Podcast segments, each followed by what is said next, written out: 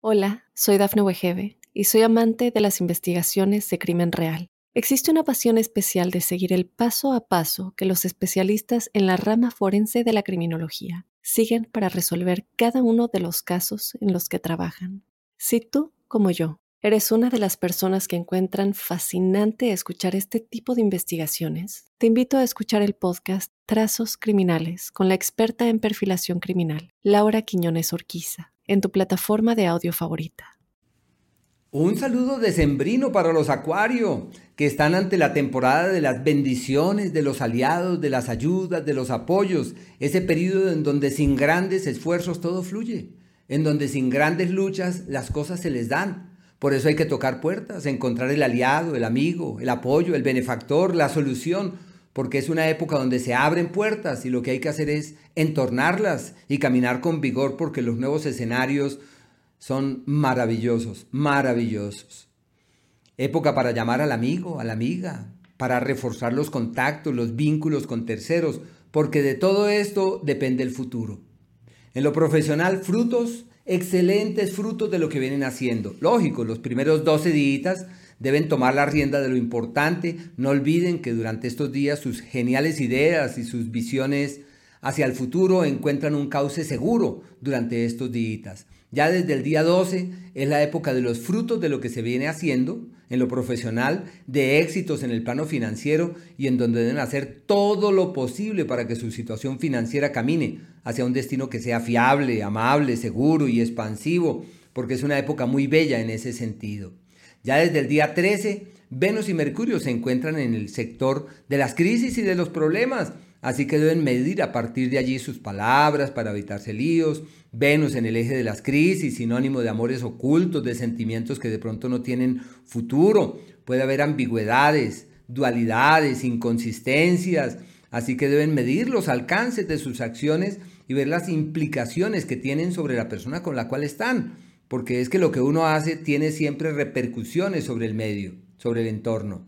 La salud de mucho cuidado, las vías respiratorias, la garganta, eh, temas bronquiales, pulmonares, tienen que estar ahí muy pendiente porque este par de astros se convierten en referentes de situaciones descontroladas en ese sentido. Eh, deben también ser muy conscientes que hasta el día 12, una época buena para retomar teorías, ideas, conceptos para aprender nuevas cosas. Y desde el, desde el día 12 es una temporada maravillosa para reforzar los lazos amistosos y fraternos con terceros. Bueno, ya en el área eh, familiar es un ciclo que tiene disyuntivas, tiene sus ambigüedades, porque aunque existe una energía fiable para resolver cualquier situación que los intranquiliza, sin embargo, ahí existe un, un, escenario no fiable, así que hay que reforzar la comunicación, el diálogo apacible y hacer lo posible para que las cosas puedan fluir de manera positiva y en una forma que sea armoniosa.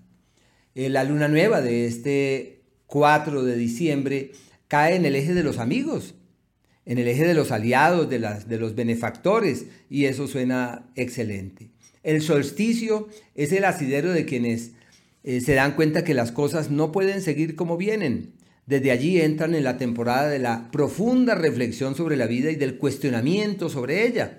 Así que deben aprovechar los primeros 20 días para organizar el mañana, para soñar en el futuro, para mirar con una buena actitud todo lo que la vida les ofrece y optimizar cada nueva oportunidad. Porque a partir del 21 eh, tienen tres planetas en el eje de las crisis y esos últimos 10 días son proclives más a la reflexión, al cuestionamiento sobre la vida, al detenerse de la carrera apurada de la vida para definir nuevas estructuras, nuevas estrategias para alimentar otro tipo de motivaciones sobre lo que en verdad vale, sobre lo que realmente importa.